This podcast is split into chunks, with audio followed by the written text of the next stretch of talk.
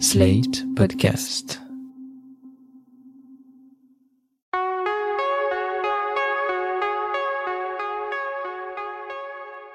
Je m'appelle Thomas Messias, je suis un homme blanc, cisgenre, hétérosexuel, et je regarde assez peu la télé.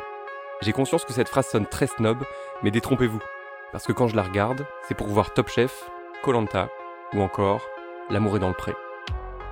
Vous écoutez Mansplaining épisode 76, L'amour est dans le pré, agriculteur cherche gibier. Un podcast, slate.fr. J'espère que vous me pardonnerez cet instant d'autopromo. Pour m'entendre reparler de Top Chef, direction l'épisode 14.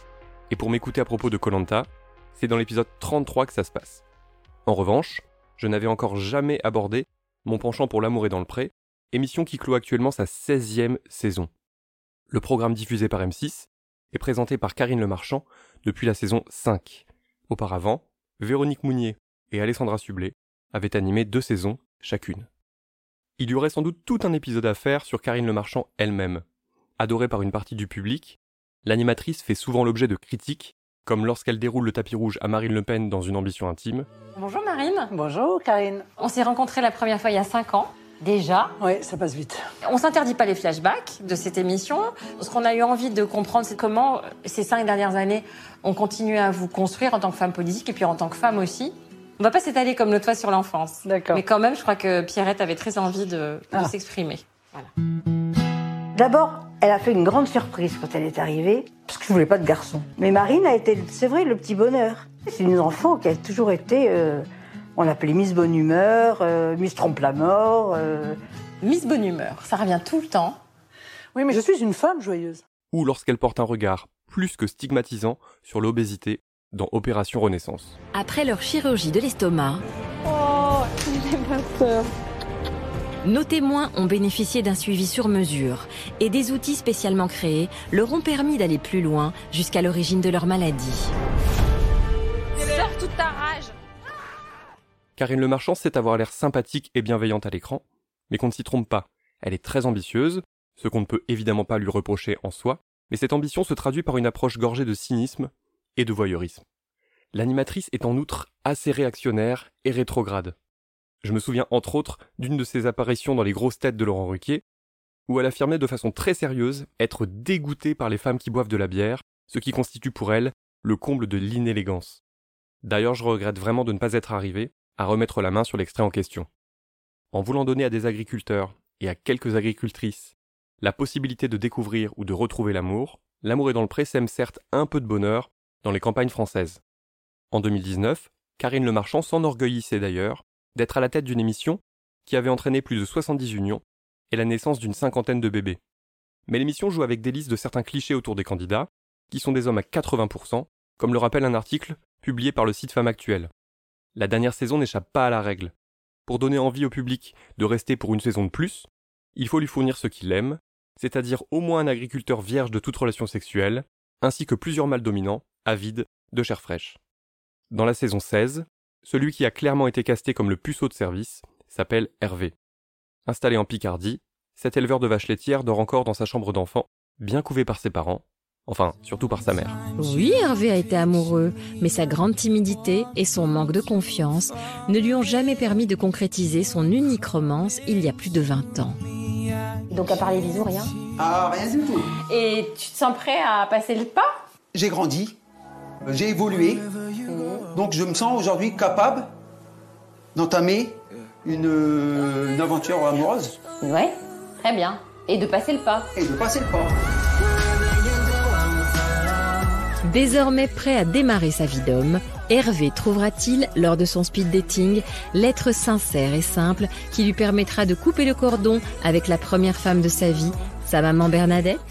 J'aimerais qu'on s'arrête un instant sur l'une des expressions employées par Karine Le Marchand en voix off. Elle parle de commencer sa vie d'homme. En voilà une expression qui mériterait de sombrer dans l'oubli. Les personnes asexuelles ou aromantiques, dont on parlera dans très très peu de temps dans Mansplaining, seront ravis de savoir qu'on n'est pas un homme tant qu'on n'a pas été en couple ou tant qu'on n'a pas eu de relations sexuelles. D'épisode en épisode, de saison en saison, Karine Le Marchand ne cesse de perpétuer ce genre d'idées reçues. Déjà parce qu'elle semble réellement convaincue que les vrais hommes sont ceux qui baisent. Ensuite parce que les hommes vierges, c'est l'un de ses fonds de commerce. On en parlait dans l'épisode 56 de Mansplaining, ceux qu'on appelle les puceaux sont généralement traités par leurs amis avec un mélange de pitié et d'amusement, comme par exemple le personnage de Steve Carell dans le film 40 ans toujours puceau. Mais si, souvenez-vous. T'entends, je vais t'aider à en trouver une et à la tirer. Tu peux compter Vous sur êtes moi. trop nuls Quelle bande de À nazes compter de maintenant, vieux. Ton dard, c'est mon dard. Tu vas monter de la jument. Eh bien, l'émission de Karine Le Marchand traite Hervé et ses prédécesseurs de la même façon, en voulant les aider à tirer leurs crampes, autant par charité que par envie de faire de l'audimat, et aussi en riant sous cap, parce qu'un grand dadais de 43 ans qui n'a jamais copulé, c'est quand même trop tordant. S'il y a quelque chose à saluer cette saison, c'est bien la personnalité de Hervé, qui l'air de rien tient un discours assez sain sur le sujet. À chaque fois que Karine Le Marchand essaye de l'attirer sur un terrain glissant, l'éleveur Picard slalome habilement. Elle aimerait lui faire dire qu'il meurt d'envie de faire du sexe, qu'il n'est pas loin d'exploser, que c'est avant tout pour ça qu'il est là. Mais Hervé répond avec le cœur. Oui, certes, il n'a rien contre démarrer sa vie sexuelle, mais il est avant tout présent pour rencontrer quelqu'un avec qui partager de bons moments, voire sa vie tout entière. En toute simplicité, Hervé se dit qu'il est enfin prêt. Une franchise touchante qui dynamite l'image de l'homme forcément obsédé par la baise et qui serait en outre incapable de composer avec les pulsions qui l'animeraient depuis la puberté. Et ça, l'air de rien, ça parasite un peu le programme. Sans pour autant être effrayé par la chose, Hervé a envie de prendre son temps et de rencontrer la bonne personne avant de commencer à songer à avoir une relation sexuelle avec elle. Ça se passe bien entre eux, je trouve. Moi, je trouve qu'ils vont très bien ensemble. On dirait des cousins. Et une perspective d'avenir. Comment tu vois ta, veni- ta, ta vie Bah, d'ici deux ans, trois ans bah, euh, avoir un enfant, me marier. Voilà. Voilà. Puis être heureuse. Voilà, ah, voilà, tu viens de dire euh, un mot juste, quoi. Ah, bah, euh, moi, moi, être heureux, c'est sûr. Bah oui, c'est c'est ce qu'il faut. Puis Vive d'être amoureux, il n'y a, rien de plus Ah beau. bah oui, c'est ça, ça, Je pense. sûr. ouais. Ah Donc, euh, Je suis d'accord avec toi. hein. bah oui. hein. Forcément, cette émission, c'est aussi l'occasion de collecter les clichés liés au genre. De ce point de vue, les parents de Hervé ne nous déçoivent jamais. Le passage que vous allez entendre a lieu peu avant leur rencontre avec Stéphanie, la prétendante de leur fiston. Oh là là là là. Comme, comme tu le sais, comme je te l'ai toujours dit, il y en a deux. Mais le problème, il faut Ah oui, il choisir. faut choisir la bonne. Voilà. Faut et, comment, et comment on sait que c'est la bonne Ah ben tu les testes. Tu les testes. Tu leur fais faire de la cuisine. Ah bon, ah bon, tu m'as fait peur. Tu parles avec eux. euh, Il faut qu'elle soit courageuse quand même. Qu'est-ce que tu veux? Dans la vie, c'est ça, la vie, n'importe comment. Aïe, aïe, aïe, je suis pas au bout de mes peines encore. Hein. Et l'extrait qui suit survient juste après la rencontre. Oui, moi je suis contente parce qu'elle est simple, elle est... Elle est, elle est simple, euh, elle n'a pas de fierté, euh, elle est comme nous.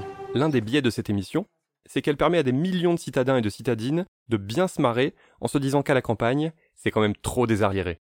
Parce que si clairement la famille de Hervé ne fait pas dans le progressisme, comme on pourra d'ailleurs le constater à l'occasion d'un dîner entre couples où seules les femmes se lèvent pour servir et débarrasser, il ne faudrait pas croire que cette façon de penser et de considérer la vie est typique des milieux ruraux.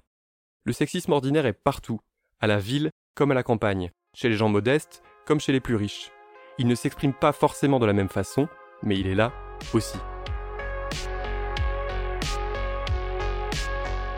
À l'autre bout du spectre, il y a Vincent, qui élève des chevaux en Provence. Vincent a 40 ans, et il est plutôt joli garçon, sourire mielleux et regard lubrique, en bandoulière. Moi, je vois une photo de toi comme ça, je te connais pas, je me dis. Ce garçon-là, c'est un séducteur. Ah, t'es gentil. Non, non, non, non, non, c'est pas forcément un compliment, ça me ferait peur. Ah, bon. Mais non Non, mais parce que quand je suis amoureux, je suis un morceau de beurre qui fond au soleil et euh, je deviens complètement à la masse.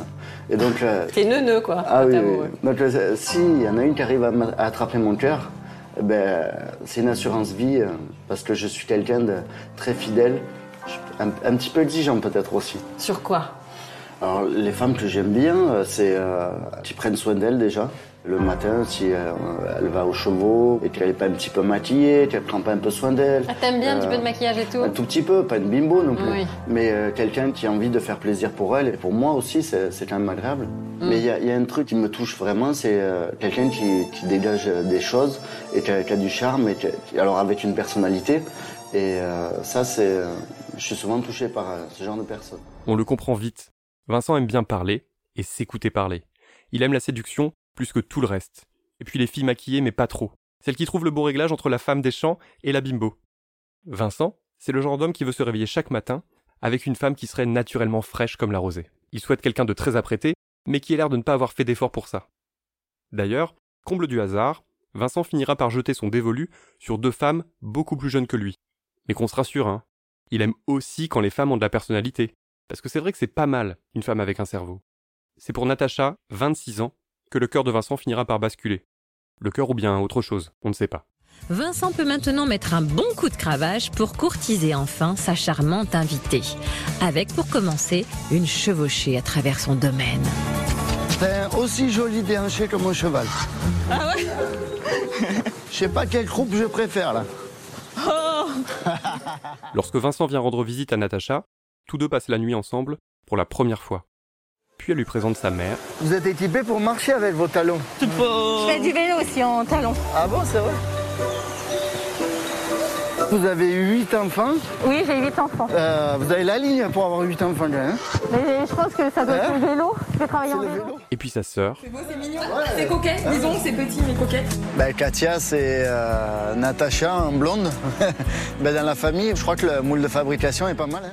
et là, comme si le sang était de nouveau parvenu à irriguer son cerveau, Vincent réfléchit. Soudain, il réalise que Natacha et lui sont incompatibles. Si Natacha ne se pose pas trop de questions, Vincent est en proie au doute depuis le matin. Ben, avec Natacha, euh, c'est euh, c'est un rayon de soleil que je ne changerai pas d'avis. C'est une fille euh, vraiment que j'adore. Elle a énormément de qualités. Après, où je suis un peu plus mesuré, c'est sur le projet de vie. On n'a pas forcément tous les deux la même vision. Elle, elle est un peu tout feu, tout flamme. Et moi, je suis un petit peu plus mesuré. C'est quand même fou, non? Vincent prend également conscience que leur différence d'âge ou de maturité pourrait bien être un problème, comme s'il n'avait pas pu en prendre conscience plus tôt. Ben, moi, en fait, si tu veux, euh, j'étais super content et tout de, de te revoir et tout. C'était vraiment euh, euh, génial. T'es un petit rayon de soleil. Euh, comme, c'est peut-être pas le mot enfantin, mais tu vois, t'es Mm. jeune, t'es pétillant. Donc, Bah, j'ai l'âge que j'ai, quoi. voilà, En c'est aucun reproche. hein. Je- Mm. Après, la chose, c'est que vraiment, ce que je voulais découvrir, c'était euh, quelle femme peut être à, à- à mes côtés avec mes enfants et qui puisse avancer avec moi en fait. C'est lourd d'être ma moitié, c'est pas quelque Mm. chose de facile. Il y a beaucoup de pression derrière, il y a beaucoup de choses et, euh, et que je vois pas. J'ai du mal à me projeter, voilà, c'est ça. Mm. Je sais que tu es sûrement très déçu et que euh, voilà. Ça n'arrive pas si souvent dans l'émission, mais clairement, en voici un qui, malgré les nobles intentions affichées, n'a pas franchement réfléchi avec son cerveau. Pourtant Vincent partait plutôt bien, puisqu'il est apparemment le premier candidat à avoir souhaité ne sélectionner ses prétendantes que sur la foi des courriers envoyés, sans même jeter un œil aux photos jointes avec les dix courriers. Mais les bonnes intentions de départ ne font pas tout, et dès l'étape suivante, le naturel est revenu au galop. Vincent s'est alors tourné vers des prétendantes jeunes et fraîches, oubliant un peu trop longtemps qu'il était venu pour chercher une compagne, capable notamment de partager son projet de vie et, accessoirement, de l'aider à s'occuper de ses deux jeunes enfants. Il y a des passages parfaitement inintéressants dans L'amour et dans le pré, mais il y a également des humains auxquels on s'attache et des histoires loin d'être dénuées de fond. Par endroits, l'émission rappelle certains passages de Ceux qui restent, le passionnant ouvrage que Benoît Coquard dédie aux masculinités rurales. Le programme télé du lundi soir et le livre précis et documenté du sociologue se rejoignent sur plus d'un point, et notamment sur l'importance fondamentale de la bande d'amis qui peut parfois primer sur la place donnée au sentimental. Ou encore sur le fait qu'avoir construit ou rénové sa maison de ses mains apparaît comme l'un des plus forts révélateurs de masculinité qui soit. L'amour est dans le pré nous montre aussi que, en race campagne comme ailleurs, les hommes ont toujours autant de mal à parler d'eux et à se livrer. Si vous avez suivi l'émission cette année, vous savez que c'est notamment le cas du Suisse Jean Bernard, moulin à parole absolu, capable de raconter tout et n'importe quoi, plutôt que de dire ce qu'il ressent, mais aussi de Franck, le sylviculteur slash maraîcher slash chasseur, plus prompt à faire des mamours à son chien qu'à laisser son cœur ou son corps s'exprimer. Après une nuit passée chacun de son côté, la professeure de lettres, qui n'a cessé la veille de reprocher à Franck son manque de tendresse, a tenté au petit matin un rapprochement loin de nos caméras, sans obtenir toutefois l'effet escompté. Je m'étais dit, euh, allez, je vais peut-être tenter s'il m'invite euh, de me glisser auprès de lui. J'en avais envie. Et euh, tu m'as parlé pendant euh, 20 minutes du prix de revient d'un cochon. T'as une femme dans ton lit quand même. Enfin, je veux dire, je viens te voir pour te dire bonjour. Je me pose à côté de toi et tu me parles de, du, du prix de revient du cochon. Ouais. Mais euh, moi, je suis qui? C'était Mansplaining. N'hésitez pas à vous abonner au podcast sur votre plateforme favorite, à mettre des cœurs et des étoiles et à laisser des commentaires. Vous pouvez aussi écrire à mansplaining@sled.fr ou nous contacter via le compte Instagram Mansplaining Podcast. Mansplaining est un podcast de Thomas Messias, produit et réalisé par Sled.fr, sous la direction de Christophe Caron et Benjamin Septem-Ours. Production éditoriale et montage, Aurélie Rodriguez. À dans 15 jours, pour l'épisode 77.